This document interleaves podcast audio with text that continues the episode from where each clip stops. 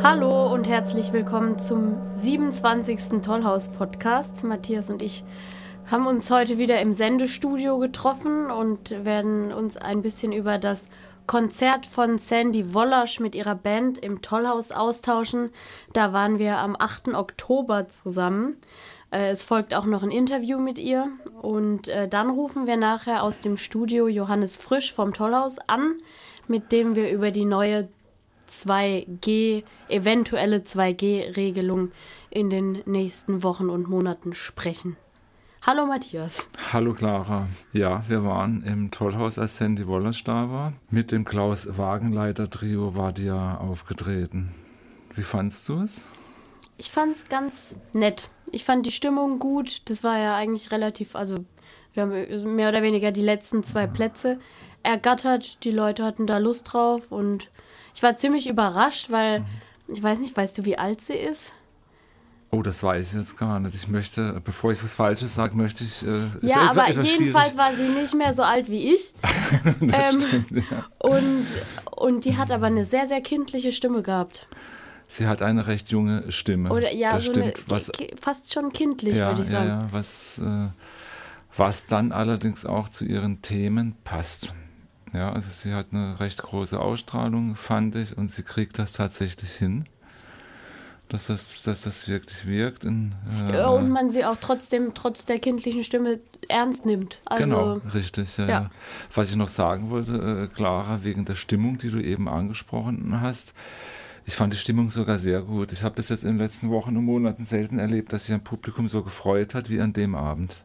Es war schon ein bisschen elektrisierend. Echt? Ja, das war tatsächlich so. Das hat man richtig gemerkt. Die Leute sind hier wegen der Sandy Wallace. Sie freuen sich auf das Konzert und die hatten richtig Lust darauf. Das fand ich schon sehr, sehr schön. Es ist, war nicht immer so in, letzten, in der letzten Zeit im Tollhaus. Ja, ja, du, warst ja, du warst ja auf einigen Konzerten, ich ja nicht so oft, ja, aber ich fand es auch, man hat gar nicht so viel gemerkt eigentlich von, von Corona jetzt, als man da drin saß. Und ich glaube, dass auch viele Fans oder viele die sie sowieso hören genau. und die Texte ja, schon ja. kann oder wobei sie ja ihr neues Album mehr oder weniger da das vorgestellt hat. Das neue Album auch. Better, genau, das im Februar kommenden Jahres rauskommen soll. Das war praktisch schon ein Preview davon und das hat sich wirklich auch ausgezeichnet angehört, muss ich sagen. Mit der Sandy, ja, wie gesagt, gesprochen haben wir natürlich über das neue Album von ihr. Die singt, die hat eine sehr saubere Stimme, auch live. Also da hat man nicht so viel äh, Ausrutscher oder schiefe Töne gehört, Überhaupt was ja nicht. manchmal live nein, passieren nein, nein, kann, aber die ist echt sehr ähm, perfekt auf ihrem Gebiet. Genau. Dann sprechen wir doch gleich mal mit der Sandy über ihre Musik und über ihr neues Album. Ja, mein neues Soloalbum Better hat eigentlich eine sehr lange Entstehungsgeschichte, aber ich werde jetzt mich bemühen, es etwas kurz zu halten. Äh, entstanden ist das Album im Lockdown und ich muss ehrlich gestehen, ich glaube nicht, dass es so schnell entstanden wäre ohne die Corona-Zeit. Äh, am Anfang im ersten Lockdown muss ich auch sagen, da hat die Schockstarre bei mir sehr lange angehalten und ich wollte alles andere als, als kreativ sein. Ja, es kam mir gar nicht in den Sinn. Es war einfach eine sehr verzweifelte Situation. Und ähm, ja, da hat man andere Sachen gemacht. Da hat man seine Wohnung geputzt, da hat man sie entrümpelt, dann hat man sie noch renoviert. und äh, dann habe ich sehr, sehr viel Zeit mit meiner Familie verbracht, mit meinem, mit meinem Sohn. Das war eine sehr, sehr wertvolle Zeit. Und plötzlich kam so eine Ruhephase. Und dann hatte ich plötzlich Lust, mich hinzusetzen und endlich mal wieder was zu schreiben und kreativ zu sein. Und dann habe ich mir die Gitarre, die Kindergitarre meines Sohnes geschnappt und habe sehr, sehr viele Nächte bei uns auf dem Sofa im Wohnzimmer verbracht und habe einfach angefangen zu schreiben. Und dabei ist ganz viel Musik entstanden und es war natürlich auch eine Verarbeitung der ganzen Situation, ja, die so verzweifelt äh, schien. Und äh, ja, wir sind ja immer noch nicht durch, aber ich war sehr glücklich, dass ich endlich wieder äh, kreativ sein wollte und habe gleichzeitig dann mit meiner Freundin Inga Brock äh, viele Texte geschrieben und das hat dann alles dann auch schön zusammengepasst und ruckzuck hatte ich plötzlich neun Stücke am Start. Neun Songs, äh, ja, die jetzt alle auf dem Album gelandet sind. Ja, und auch noch spannend, ich meine, das Klaus-Wagenleiter-Trio, mit, mit dem sie in der Vergangenheit manchmal zusammengespielt hat und jetzt zum ersten Mal aufgenommen hat, auch, auch, auch im Studio, das sind richtige Könner. Also die ja. können wirklich was, genau. Und da ist natürlich interessant, wie das so ist, auch für die äh, Sandy, ob da jetzt Egos aufeinanderprallen. Ist es, ist es schwierig manchmal, wenn wirklich ja so tolle Leute miteinander äh, kommunizieren, musizieren. Oder ist manchmal doch ein bisschen schwierig. Als die Songs dann fertig waren und so ein bisschen gereift waren, kamen natürlich die nächsten Gedanken. Wann kann ich die Stücke aufnehmen? Wo kann ich sie aufnehmen? Und mit welchen Musikern kann ich diese Stücke einspielen? Und das Klaus Wagenleiter Trio kenne ich schon sehr, sehr lange. Und ich schätze die drei Herren sehr, sehr, sehr, sehr. Und ich bin ein großer Fan. Ich glaube, es sind wirklich die besten Jazzmusiker, die wir hier in Deutschland haben. Und das darf ich sagen. Und ja, ich habe schon einige Konzerte mit den dreien spielen dürfen und es war immer eine große Freude. Äh, und dann habe ich mir ein Herz gefasst und habe sie gefragt, ob sie denn Lust hätten. Und dann haben sie mir auch sofort zugesagt. Und allein das war für mich schon super. Äh, dann habe ich mich mit ihnen getroffen, habe die Stücke auf der Kindergitarre vorgespielt und wir haben geprobt, die, die Songs erarbeitet und ja, dann haben die drei mir unendlich schöne Arrangements dafür geschrieben und mir die ganze Platte wunderbarst eingespielt. Wirklich schön, mit so viel Geschmack und mit so viel Liebe zur Musik, so, mit so viel Liebe für die Stücke. Und äh, da gab es keine Egos. und ja, das ist mir persönlich auch ganz, ganz wichtig, dass man sich gut versteht, dass man respektvoll miteinander umgeht. Und ich habe so viel gelernt von den dreien in dieser Zeit. Es hat so viel Spaß gemacht. Und dafür bin ich sehr, sehr dankbar. Also ich funktioniere auch so. Bei mir muss das einfach vom Herzen her total stimmen. Und das, das war so und das ist immer noch so. Und ich freue mich schon auf die Konzerte, auf die Live-Konzerte im nächsten Jahr mit dem Klaus Wagenleiter Trio. Ja, bevor wir da äh, zum Konzert gegangen sind, haben wir ja noch beide gesagt, so ein bisschen so, oh, Jazz und wir sind jetzt beide nicht die allergrößten Jazz-Fans, aber so war es dann gar nicht, weil Sandy Wollasch auch äh, nicht jetzt so puren Jazz gemacht hat, sondern es waren auch Blues und andere Elemente zu hören und deswegen war das doch ähm, ziemlich anspruchsvoll eigentlich und auch angenehm zuzuhören. Genau, und darüber haben wir auch mit ihr gesprochen. Also Jazz bedeutet für mich, glaube ich, hauptsächlich die Freiheit beim Musizieren zu haben, die Freiheit beim Singen, beim Schreiben, beim Komponieren. Ich würde mich niemals festlegen wollen. Ich schreibe nie ein Stück mit der Absicht, das muss jetzt ein Jazzstück werden. Äh, es kommt bei mir immer aus dem Herzen. Ich mache mir gar nicht so viele Gedanken darüber. Äh, ich lasse das Stück einfach passieren. Und ich würde mein Album auch nie als reines Jazzalbum oder als reines Popalbum bezeichnen. Ich finde, da ist eine schöne Mischung entstanden. Und äh, was ich wichtig finde und toll finde, ist, wenn das Ganze dann live auf die Bühne kommt, dass viel Improvisation stattfinden kann und vielleicht auch die Songs ein völlig neues Kleid bekommen als auf der Platte. Das ist das, was ich sehr spannend finde. Jo, das war es jetzt zu Sandy Wollasch. Ja, und wenn Clara und ich demnächst häufiger machen. Wir gehen einfach mal zusammen hin. Ja. Das haben wir in der Vergangenheit sehr, sehr selten gehabt, dass wir zusammen Ja, wir waren zusammen waren. beim, beim Tollout. Da waren wir mal zusammen. Stimmt. Ja. ja. Aber sonst eigentlich nie. Nee. Jeder ist für seinen Termin gegangen, hat diesen jenes gemacht, aber nie zusammen. Nur auf dem Gutenbergplatz damals, da waren wir draußen gesessen. Hat aber auch Stimmt. gleich Spaß gemacht. Das wollen wir jetzt wirklich öfters machen. Du bist Damit ja auch geimpft, Matthias, oder? Ja, wir ja. sind alle geimpft. Ja, ja. Da kommt jetzt ja bald äh, auf uns vielleicht die 2G-Regel zu. Ja, das ist das Spannende. Es wird sich was verändern im Tollhaus nach langem Ringen. Und da werden wir jetzt gleich mal den Johannes anrufen und, und? mal hören, was, was kommt jetzt auf die Zuschauer äh, mit äh, im November tatsächlich zu. Wird sich was verändern oder bleibt doch alles gleich? 2G, 3G, mal reinhören, wie es eigentlich aussieht. Hallo? Hallo. Okay, hallo Johannes. Schön, dass es funktioniert hat. Ja, Deutschland, die Kulturszene, alle sprechen im Moment über 2G oder 3G. Jetzt kam noch die Fußballgeschichte dazu mit Joshua Kimmich. Impfen hin und her.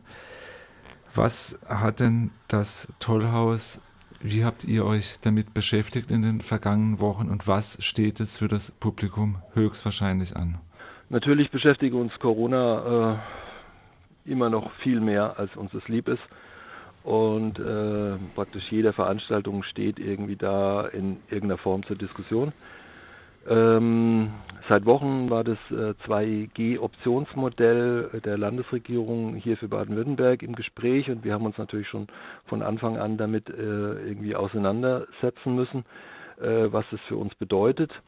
Ähm, es ist klar, wir brauchen in der ähm, Kultur wieder eine gewisse Planungssicherheit also dass Veranstaltungen auch stattfinden können. Noch immer werden sehr viele Tourneen nicht nur von internationalen, auch von nationalen Künstlern abgesagt, weil die sagen, ja, äh, die Bundesländer haben so unterschiedliche Regelungen und wenn da irgendwie die Inzidenz steigt, da oder die Krankenbetten dort, dann äh, fällt dann plötzlich ein Konzert wieder aus oder wir müssen den ganzen Kunden, die möglicherweise nicht geimpft, aber getestet kommen wollten, irgendwie äh, die Karten zurückerstatten. Deswegen äh, sagen wir die Tourneen lieber ab und äh, verschieben die noch auf nächstes Jahr. Und dieser Verschiebebahnhof, den wir natürlich seit März 2020 ähm, erleben, das ist eigentlich kein Dauerzustand.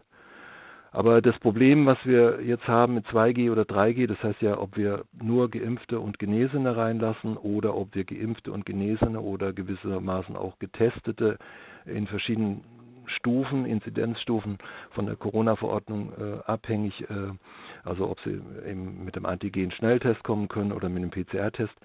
Das sind Diskussionen, die äh, uns echt an die Substanz gehen, weil sie natürlich kontrovers geführt werden in der freien Kulturszene. Jetzt gehe ich mal davon aus, dass auch im Tollhaus die Entscheider, dass es so ein klitzekleiner Querschnitt ist in der Gesellschaft. Habt ihr das gut managen können, sage ich mal, auch die, die unterschiedlichen Standpunkte, die ihr gewiss hattet und unterschiedlichen Blickweisen? Ähm, ob wir das gut managen konnten, kann ich so nicht sagen. Ich kann nur sagen, das ist ein Prozess und äh, wir sind ständig in der Diskussion darüber. Und natürlich haben wir unterschiedliche Auffassungen, unterschiedliche Schwerpunkte. Ähm, die große Mehrheit von uns ist überzeugt davon, dass wir ohne Impfen nicht aus dieser äh, Krise rauskommen ähm, oder wesentlich äh, später erst aus dieser Krise rauskommen werden. Ähm, trotzdem sind alle natürlich darauf bedacht, dass wir jetzt eigentlich auch nicht Publikum ausschließen möchten. Das wurde auch im Kulturring diskutiert die ganze, äh, die ganze Sache. Ist jetzt auch damit die äh, Erwartung verbunden, dass es hinsichtlich der Zuschauerzahlen, äh, wurde da auch drüber gesprochen, hofft man, dass wieder mehr Zuschauer kommen? Denkt man, dass es Zuschauereinbußen geben wird? Ist, war das auch ein Thema? Ich glaube, dieses Thema kann man vernachlässigen. Ich, ich persönlich denke, dass es relativ neutral ist. Die einen werden zum Beispiel über 2G sich freuen und sich ein bisschen sicherer fühlen. Ähm, andere werden sich unsicherer fühlen, weil ja zumindest in der Basisstufe keine Masken getragen werden müssen. Ähm, wieder andere sind nicht geimpft und werden eben halt dann jetzt nicht zu den Veranstaltungen kommen können. Aber ich denke, dass sich das am Ende die Waage hält. Ich glaube nicht, dass das, dass das der entscheidende Punkt ist äh, ob mehr oder weniger Zuschauerinnen äh, kommen oder nicht. Ich glaube, der entscheidende Punkt ist, dass, äh, dass wir eine gewisse Planungssicherheit und äh, zumindest einen Ticken mehr äh, von ja, gefühlter Normalität oder sowas äh, erreichen wollen und müssen. Und ab wann tritt dieses 2G dann in Kraft im Tollhaus? Also im Tollhaus speziell tritt es prinzipiell ab den November, wie bei den anderen, äh, die sich auch dafür entschieden haben, äh, ähm, in Kraft. Äh, allerdings haben wir auch Ausnahmen, insbesondere bei Veranstaltungen im gesellschaftspolitischen Bereich äh, wollen wir auch weiterhin 3G durchführen. Und wir haben für die ersten beiden Konzerte jetzt im November auch 3G Plus noch vorgesehen. Das heißt, dass man ähm, mit äh, PCR-Test auch kommen kann und dass wir trotzdem keine Masken im Veranstaltungsraum bzw. auf der Tanzfläche brauchen. Ich hätte noch eine, eine Frage, Johannes. Und zwar mhm. droht ja in Anführungszeichen ein bisschen so das Rutschen in die nächste oder in die, in die Warnstufe hier in Baden-Württemberg. um das Chaos zu vervollständigen. Was hätte denn das jetzt wieder für Konsequenzen, auch hinsichtlich 2G oder die eure Planung jetzt für die nächsten Wochen, wenn das Land in die Warnstufe reinrutschen würde? Das hat prinzipiell die Auswirkung, dass trotz 2G auch die Masken wieder aufgezogen werden müssen. Das hat allerdings auch, und da sind wir noch in der Prüfung momentan, wir haben eine Genehmigung aufgrund der guten Luft, Luftsituation für unbestuhlte bzw. tanzbetonte Veranstaltungen, also nach dem sozusagen Disco-Modell, ähm, dass wir ähm, ohne Masken äh, unbestuhlte Veranstaltungen durchführen können, eben unter bestimmten Voraussetzungen.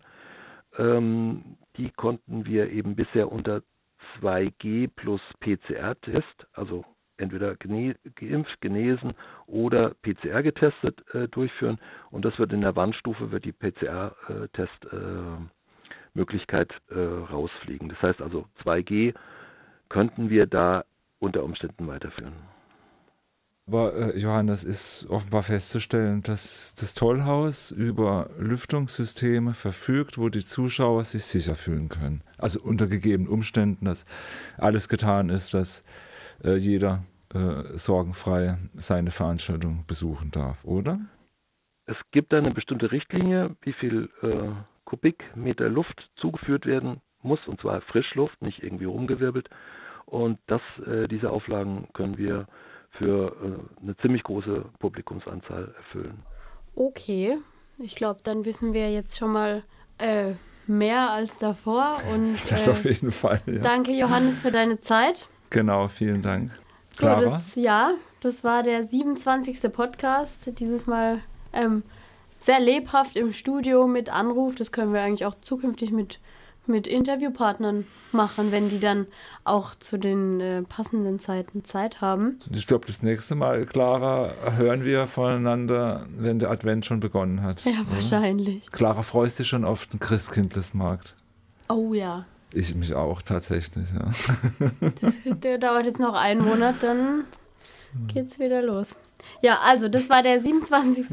Tollhaus-Podcast. Am Mikrofon waren Clara Müller-Wirth und Matthias Dreisigacker.